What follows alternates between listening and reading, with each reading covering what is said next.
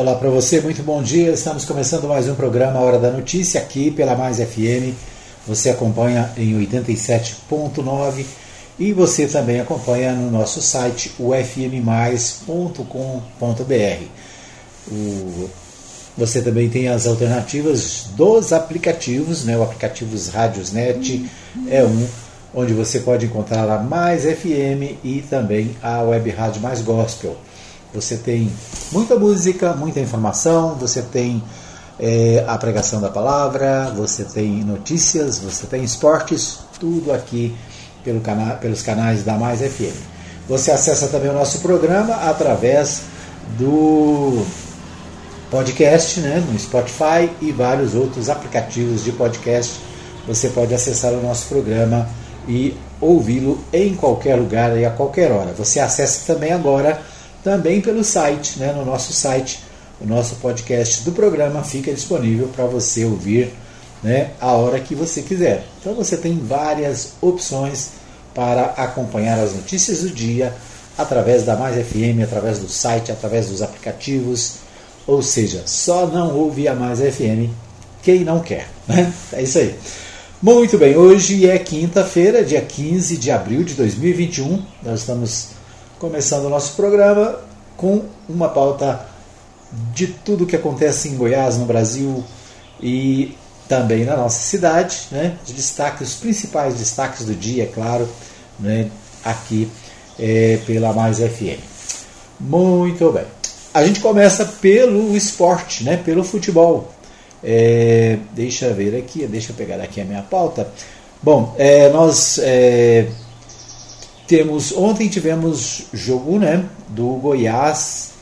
Aliás, antes, antes do Goiás, vamos ao futebol é, nacional. Né? O, o, ontem o Palmeiras é, esteve em campo mais uma vez. Palmeiras é, antecipa a provável emoção da Libertadores e volta a Brasília de Brasília sem título. Verdão mostra nervosismo em mais um jogo intenso. Erra muito e é superado na Recopa. Quase tudo que o Palmeiras mostrou de positivo no domingo contra o Flamengo faltou na partida desta quarta-feira contra o Defensa e Justiça. Se o Verdão teve ótima atuação na Supercopa, a equipe de Abel Ferreira deixou muito a desejar na Recopa eh, em mais uma decisão que teve o mesmo fim, derrota palmeirense nas cobranças de pênaltis, após revés por 2 a 1 no tempo normal em uma emoção antecipada a fase de grupos da Libertadores, Palmeiras e Defensa e Justiça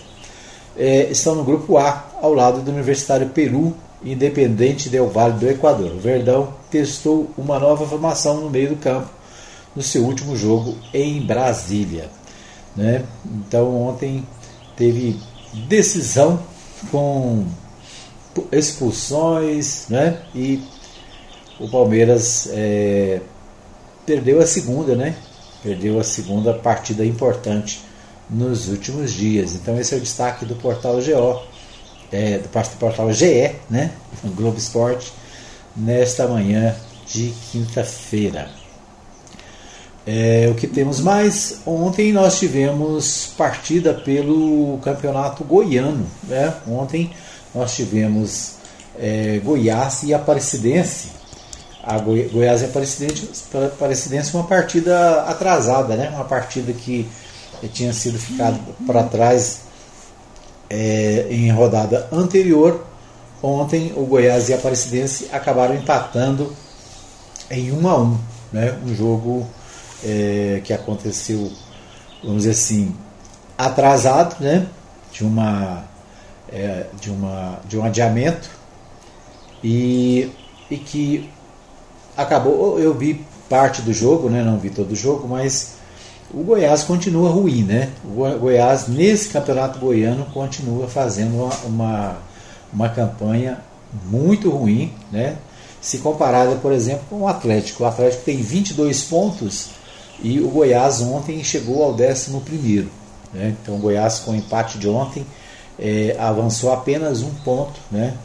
e está em 11, ou seja, metade dos pontos do, do Atlético, por exemplo. É verdade que né, na, chapa, na, na, no, No grupo do Goiás está Aparecidense, Vila Nova, Goiás, Goianésia, Jaraguá e Porá. Né? Então o Goiás tem Vila Nova e tem Aparecidense nesse grupo. O Atlético né, só tem os times do interior: Grêmio Anápolis, Anápolis, Craque, Itambiara e Jataiense. Né? Então esse é um argumento que alguns têm usado para dizer que o, o grupo do Goiás é mais difícil. Não sei, né? Acho que não, né? Então ontem nós tivemos Goiás 1, Aparecidense também 1, né? E hoje nós temos outro jogo que também foi adiado, né? O jogo entre o Anápolis e a Jataiense. Esse jogo também é um jogo lá da quinta rodada do primeiro turno. Anápolis e Jataiense jogam lá no Arapucão, né? lá em Jataí, a partir das 15h30 de hoje. A Rádio Mais FM e a equipe, a equipe Resumo de Notícias vai trazer para você todas as emoções a partir das 15h30. Né? Nós estaremos é, transmitindo direto lá de Jataí esse jogo do Anápolis e da Jataiense. Né? Então, o Anápolis precisando de resultado, a Jataiense, Jataiense também. Né? Bom, esse também é um jogo adiado de uma rodada anterior, deixa eu ver, também da quinta rodada. Né? Esse jogo é, era para ter sido realizado dia 1 de abril, me parece. 1 de, de, é, 1 de abril. E só vai ser realizado agora, né, porque a Jataiense estava com problema de Covid na equipe. Né? É, então esse jogo de hoje é um jogo de uma rodada anterior. Depois nós vamos ter jogos, jogos no sábado e domingo, sábado, domingo e segunda, que é a quarta rodada do segundo turno. Né? Ah, vai ficar faltando apenas a quarta e a quinta rodada para terminar o segundo turno, né? essa fase do campeonato. Certo? Então é isso. Hoje tem Jataiense e Anápolis, direto lá de Jataí. Você acompanha aqui pela Mais FM em 87.9, né? Você acompanha também pela Provisão FM e pela página Resumo de Notícia nos, nas redes sociais. Certo? Então isso, né? O Goianão continua aí de vento em popa. Muito bem, essas as informações do Bola na Rede, o nosso bloco de esportes aqui do programa Hora da Notícia. Bom, vamos às principais notícias do dia, né? as principais notícias na pauta nacional. O Supremo decide que cabe ao plenário analisar a anulação das condenações do ex-presidente Lula. Ministros discutiram a competência do plenário antes de julgar recursos apresentados pela PGR, né, Procuradoria-Geral da República, e pela defesa do ex-presidente sobre a anulação das condenações. Então, ontem, o Supremo Tribunal Federal decidiu, é, por nove votos a dois, que cabe ao plenário da Corte decidir sobre a anulação das condenações impostas ao ex-presidente Luiz Inácio Lula da Silva pela Justiça do Paraná na Lava Jato. Os ministros votaram na sessão destinada ao julgamento de recursos apresentados pela PGR, Procuradoria-Geral da República, e pela defesa de Lula sobre a decisão individual do ministro Edson Fachin, que anulou as condenações do ex-presidente. O relator dos recursos, o ministro Fachin, apresentou somente a primeira parte do voto, sobre a possibilidade de o plenário analisar o tema em segunda, é, em vez da segunda turma do STF, composta por cinco ministros. Né? Então, uma, um, nós tivemos aí uma decisão da segunda turma, o, o, o STF tem 10, é, 11 ministros, né? e ele é dividido em duas turmas, a primeira e a segunda turma. A segunda turma decidiu, né, recentemente, é, anular todos os, os processos do Lula, todos, né, o processo do, do sítio de Atibaia, o processo do triplex, e mais dois processos que foram julgados em Curitiba. O entendimento, inclusive, o, o, a, a, a, iniciativa partiu do relator, que, foi o Edson, que era o Edson Fachin, para anular essas decisões, entendendo que as ações não poderiam ter sido julgadas em Curitiba. E o, a quinta turma voltou, né, concordou com o Fachin e retirou do, do presidente Lula as condenações nos processos feitos lá em Curitiba. Depois, né, o Supremo Tribunal também votou a questão da, da suspeição do, do ministro, ex-ministro e ex-juiz Sérgio Moro. Né? É, agora o assunto do presidente Lula volta, né? o próprio relator, que havia feito a né, tomada a decisão de pedir anulação, agora né, é, volta a, a, a trazer o processo para o plenário. Ou seja, o plenário tem 11 ministros. E com isso é, pode-se invalidar a decisão dada lá na, na, na segunda turma. Né? Então, esse é um, um assunto que está em discussão desde ontem. O processo foi levado ao plenário. A primeira discussão é apenas se cabe ou não ao plenário decidir esse processo. Né? Se o plenário tem o poder para revisar esse processo. O relator dos recursos, o ministro Faquim, apresentou somente a primeira parte do voto, ou seja, a possibilidade, sobre a possibilidade ou não de desse julgamento ser feito pela, pelo pleno. Né? E hoje o assunto volta né, para a, aí sim a, a decisão sobre o, vamos dizer assim, o, o assunto em si. Né? Bom, é, os, são, foram os vários questionamentos, né? O, o um, um, entre aspas aqui, na minha, opinião, na minha compreensão, é regular a afetação, o envio ao plenário do STF, disse o ministro.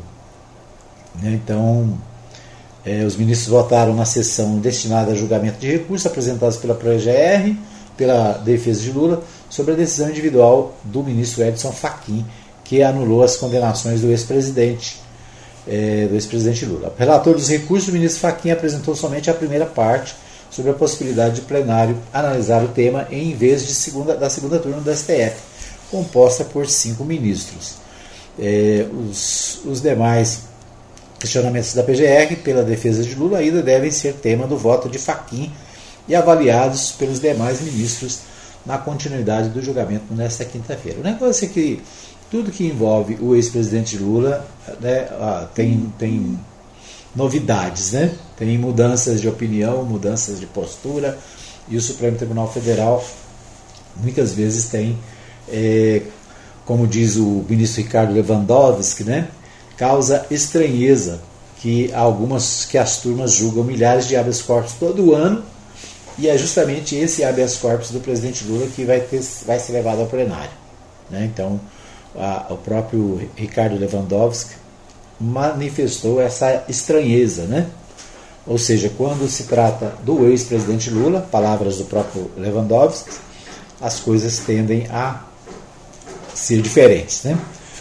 É, segundo Lewandowski, Lewandowski, o juiz natural daquele momento foi superado. Levou-se a questão ao plenário numa excepcionalidade, que penso que a Suprema Corte precisa explicar, completou. Toda vez que se trata do ex-presidente, o caso muda de questão, declarou Lewandowski. Então, é, o, esse assunto está na pauta e hoje certamente será o assunto do dia.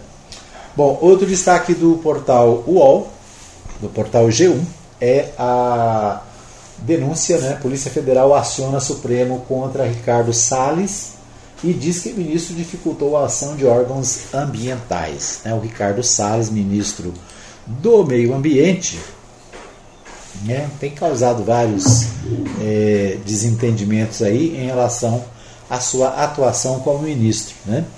O delegado apresentou, portanto, queixa contra o senador Teomário Mota, também, do PROS, do, de Roraima, é, Alexandre Saraiva apontou a possibilidade de ocorrência dos crimes de advocacia administrativa, organização criminosa e obstrução às operações. O superintendente da Polícia Federal do Amazonas, portanto, Alexandre Saraiva, enviou ao Supremo Tribunal Federal uma notícia crime contra o ministro do Meio Ambiente, Ricardo Salles, e contra o senador Telmário Mota. No documento, o delegado aponta a possibilidade de ocorrência dos crimes de advocacia administrativa, organização criminosa e o crime de obstar e dificultar a ação fiscalizadora do poder público no trato das questões ambientais. A notícia crime é um instrumento usado para alertar uma autoridade, a polícia ou o Ministério Público da ocorrência de um ato ilícito. O STF deverá decidir sobre a investigação contra Salles e Mota ou se arquiva. No fim do ano passado, mais de 200 mil metros cúbicos no valor de 130 milhões de madeira foram apreendidos. Então, mais de 200 metros cúbicos de madeira, né, avaliados em 130 milhões, foram apreendidos na operação Andruantos. Salles e Telmário têm feito declarações contrárias à operação da Polícia Federal que levou à apreensão, além de defender a, a aparente legalidade do material e dos madeireiros investigados. Em março, o ministro, inclusive, chegou a visitar a reunião e a se reunir com os madeireiros para tratar do tema. É, então,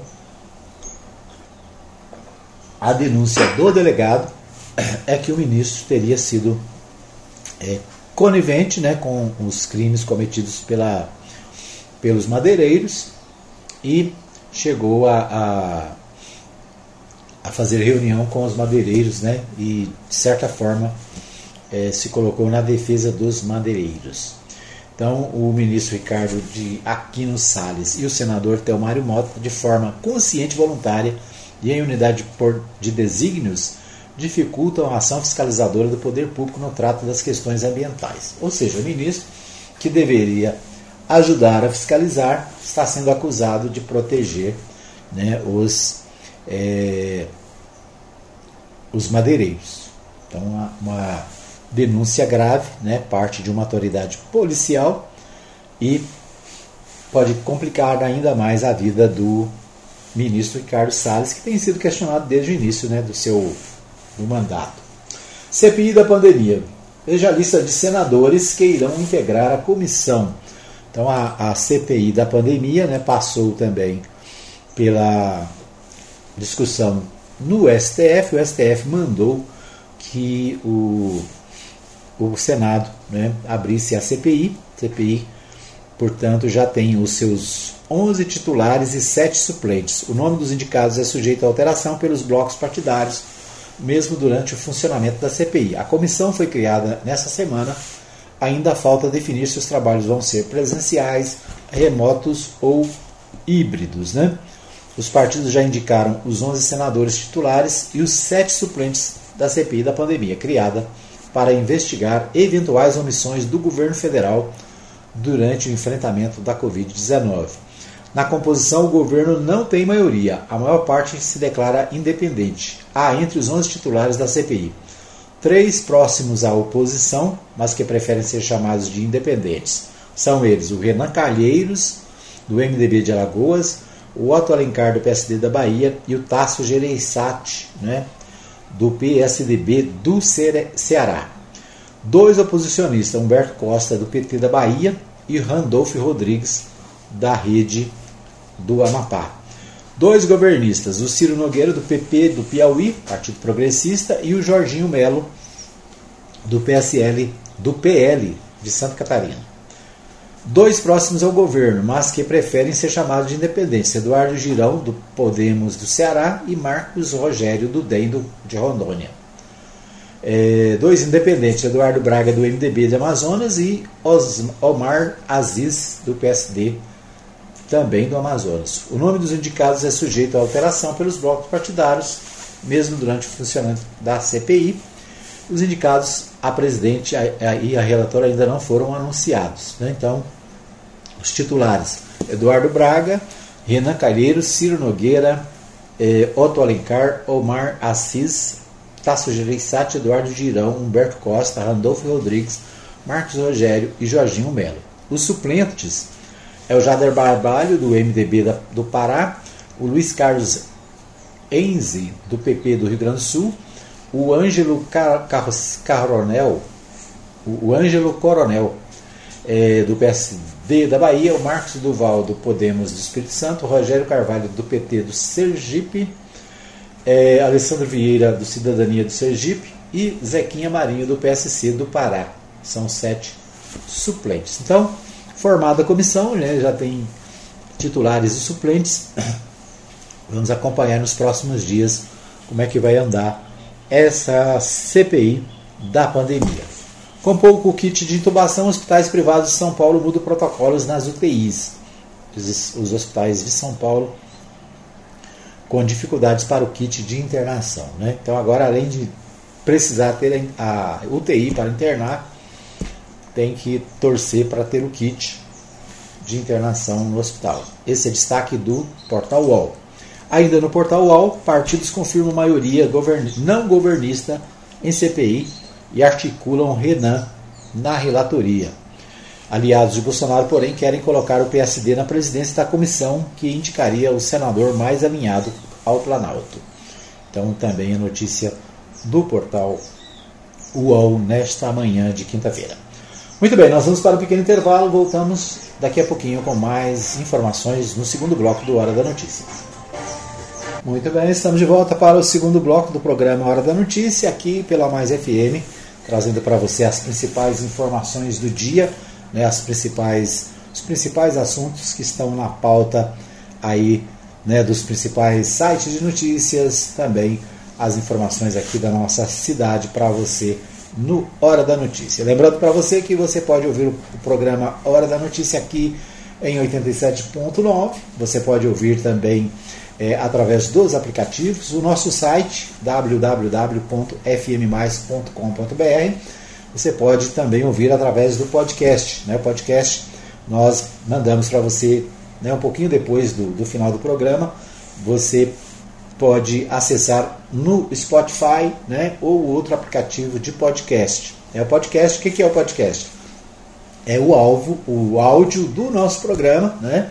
Então a gente manda para você no WhatsApp e manda também agora através do podcast. Né? O podcast você vai abrir né, no Spotify, procurar lá programa Hora da Notícia e vai poder acompanhar o nosso programa em qualquer hora do dia, né? em qualquer lugar do país e do mundo você pode acessar. No nosso site também, o site é www.fmmais.com.br, além de você ouvir a Mais FM ao vivo, né? você pode também acessar o nosso programa que está disponível também lá no site, certo? Nosso áudio para você acompanhar. No Facebook, a nossa live, né? Hoje a nossa live está indo bem. Ontem a nossa live não, não funcionou, né? Nós não é, começamos, caiu, começamos de novo, caiu, a internet não estava ajudando. Mas hoje, felizmente, a, nosso, é, a nossa transmissão está, como diz o outro, né? Funcionando bem. O, por falar no, no, na nossa live, está conosco o Manuel Alves, lá no Parque Brasília, acompanhando o programa. Obrigado, Manuel a Maria Nova Silva também, desejando um bom dia a todos, né, que o nosso bom Deus esteja abençoando a todos. São alguns dos ouvintes que nos acompanham. Quero deixar o meu abraço também para você que nos ouve pelo rádio, né, em 87.9 em toda a cidade. Muito bem. Bom, hoje tem aniversariante, né? Hoje é aniversário da nossa querida irmã Efigênia. irmã Efigênia está fazendo aniversário, né? A gente quer deixar para ela aqui o, nossos, os nossos parabéns, né, os parabéns do programa, os parabéns da Mais FM. Quem fez aniversário também, acho que foi ontem, o meu amigo, meu primo Osmar é, Ferreira Maia, lá da Barão Tintas, né, fez aniversário também. Parabéns aos aniversariantes da semana. Quem fez aniversário também foi a Maria José, né, minha amiga Maria José, lá no setor sul, né, professora Maria José também, a Zezé, né? Nossa querida Zezé fez aniversário também, acho que, se eu não me engano, anteontem, né? Então, parabéns aos, aniversari aos aniversariantes de anteontem, de ontem e de hoje. Parabéns, parabéns, parabéns você. 141 cabeças de gado em poucos meses. Projeto propõe o fim da exigência de assinatura de confrontante de propriedades rurais para adequação. Eu sou Libório Santos, hoje é dia 15 de abril, quinta-feira, esses são nossos destaques. Pela Copa do Brasil, hoje às nove e meia da noite, o Atlético Goianiense enfrenta o Joinville. Quem ganhar passa para a próxima fase e leva um prêmio de 1 milhão e 700 mil reais. O Executivo Estadual enviou à Assembleia Legislativa decreto prorrogando até o final deste ano o estado de calamidade do Estado. Se aprovado, o governo poderá extrapolar o teto de gastos com servidores, não atingir a meta fiscal e não adotar medidas de cumprimento à lei de responsabilidade fiscal. Falando em Covid, boas notícias. O ex-deputado estadual e médico Ornoro Cruvinel deixou a UTI após quase 100 dias de internação, deve receber alta em breve. Mais outro que venceu a Covid. Um bebê de um mês e 18 dias recebeu alta após permanecer por 11 dias entubado numa UTI tratando de Covid em Aparecida de Goiânia. Já estão em vigor as novas regras contidas no decreto estadual com as medidas restritivas de prevenção à Covid-19 para os próximos 14 dias. As regras foram abrandadas, mas lembrando que tudo depende da população e fazemos a nossa parte. E segundo o governador Ronaldo Caiado, esse abrandamento só foi possível com a redução do índice de transmissibilidade do vírus durante a vigência do último decreto que findou na terça-feira passada. Este resultado foi o que nós colhemos nos dias que nós fechamos 100% do comércio. Agora, nós estamos contando com a conscientização de todos os segmentos, para que também assumam a responsabilidade, porque nós não podemos voltar a ter uma outra curva que não seja de declínio. Nós poderemos contar com todas as pessoas que vão realmente entender que não tem espaço para festas, principalmente sabedores que situações como essas são as que mais disseminam é, o vírus na nossa população. O presidente da Associação Comercial e Industrial de Goiás, Rubens Filete, elogiou o novo decreto municipal aqui da capital que mantém aberto o comércio com restrições e afirmou que o decreto ainda não foi ideal para o evento por carecer de mais flexibilizações, mas já deve contribuir para a sustentação do comércio. Lembrando que o decreto estadual não permite o funcionamento do comércio nos dias de final de semana e durante seis horas por dia. O decreto municipal da capital amplia para oito horas. Em Rio Verde, o comércio vai funcionar nos finais de semana no giro pelo mundo do crime. Polícia Militar estou num desmanche de carros roubados em Rio Verde, efetuando três prisões. Com os criminosos foram encontrados sete veículos roubados. Em Jataí foram apreendidos cerca de 200 quilos de drogas maconha transportadas por um veículo Astra, a droga vinha do Mato Grosso. A Polícia Civil desarticulou uma quadrilha com as prisões de três integrantes de uma organização criminosa, a responsável pelo furto de 141 cabeças de gado nos municípios de Jaraguá, Petrolina, Pilar de Goiás, Sangrelândia e Maragosa. O líder do grupo foi morto pela polícia na semana passada. O governo estadual anunciou que após concluir a primeira fase de reformas, deverão ser realizadas ainda neste primeiro semestre eleições diretas para a escolha do reitor da UEG. Pesquisa feita pelo IBGE constatou que subiu para 82,7% o número de domicílios do Brasil com internet, fato positivo principalmente nesse momento de isolamento social. Acaba de ser apresentado na Câmara Federal um projeto de lei muito importante que vai facilitar a vida de muitos proprietários rurais e trata de exigências para a preservação da propriedade. Ele é de autoria do deputado José Marcos Schreiner, que dá mais detalhes sobre essa proposta. O projeto de lei trata exatamente da não exigência das assinaturas dos confrontantes de um imóvel rural. No que diz respeito ao georreferenciamento, a outras ações que o produtor rural precisa realizar. E muitas vezes, na forma que está hoje, o produtor rural ele fica refém da boa vontade de um confrontante, ou às vezes ele tem também uma discussão com esse confrontante e ele fica impossibilitado de fazer com que ele possa ali fazer a sua escritura, o seu título, a sua averbação, não havendo essa assinatura dos confrontantes. Então, portanto, ele facilita esse processo e deixa o produtor rural, de uma certa forma, muito mais tranquilo e sem burocracia para que ele possa fazer as suas averbações, transferências, haja visto que é, sem a necessidade da assinatura dos confrontantes, é, vai facilitar muito esse processo. Eram essas as informações de hoje de Goiânia, informou Libório Santos.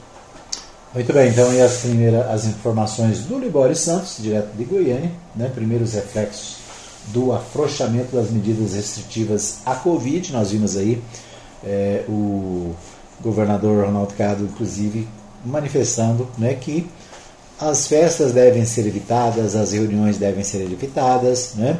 o resultado positivo da paralisação e a necessidade de se manter os cuidados em relação ao Covid-19. Né? Então, isso é, a gente tem sempre mencionado aqui, né?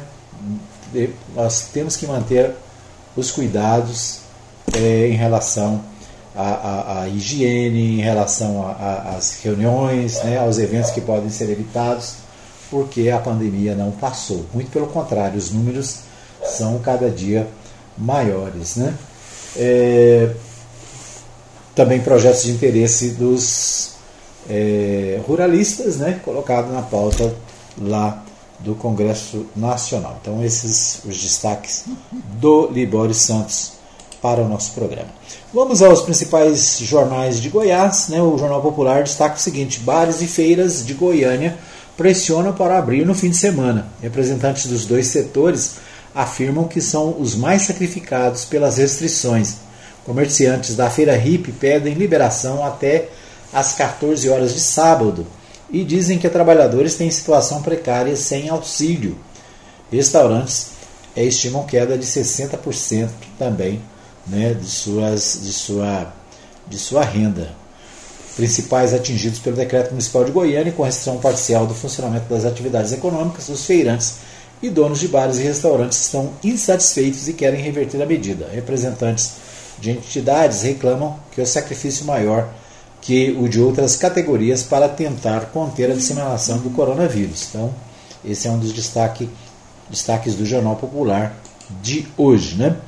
Outro destaque do Popular é Goiás recebe nova remessa com 187.750 doses da vacina contra a Covid. São 114 mil unidades para a primeira imunização e 72 mil para a segunda. Então, as novas doses da vacina da, da Covid-19 chegarão a Goiás na próxima quinta-feira, portanto, hoje, né, dia 15. A informação foi confirmada pelo governador Ronaldo Caiado do DEM nas redes sociais. Boa notícia, aspas para ele, né? Boa notícia. O Ministério da Saúde confirmou o envio de 187.750 vacinas para Goiás. Elas chegam amanhã. Ainda de acordo com o Caiado, são 114.955 doses para a primeira imunização e 72.795 para a segunda. Vamos em breve terminar de vacinar os idosos para imunizarmos outras faixas etárias contra o coronavírus, completou o governador. Então, mais vacinas chegando, né? Vamos torcer aí para é, que seja ampliado os o número de, de pessoas vacinadas, né? Estou na fila, estou esperando a minha vez, né? É isso aí. O EG realizará eleições em junho, é um destaque do Libório Santos, né? Também nós falamos ontem aqui da intervenção do governador Ronaldo Cado na UEG, que desde o início do governo, né, estava é, está vigorando. Agora, essa boa notícia: a UEG realizará eleições em junho. O governo de Goiás decidiu que, após a conclusão da primeira fase das reformas administrativa, pedagógica e curricular, que ocorrerá ainda neste primeiro semestre, a Universidade Estadual de Goiás, a UEG, deverá realizar eleições para a escolha da nova diretoria, da nova reitoria. O decreto 9.847, que altera o Estatuto da Universidade Estadual de Goiás com relação à realização das eleições, foi publicado na edição desta terça-feira, dia 13, no suplemento do Diário Oficial do Estado. O decreto, em seu parágrafo 2, diz que as eleições acontecerão no, de 4 em 4 anos, no mês de junho, e a posse dos escolhidos ocorrerá no mês de agosto, com autorização para reeleição, para uma reeleição, ou seja, né, o reitor pode ser reeleito uma vez. Determina ainda que a comunidade acadêmica será consultada por meio de convocação para a escolha, no mês de junho, de reitor, diretor de instituto e coordenador de curso.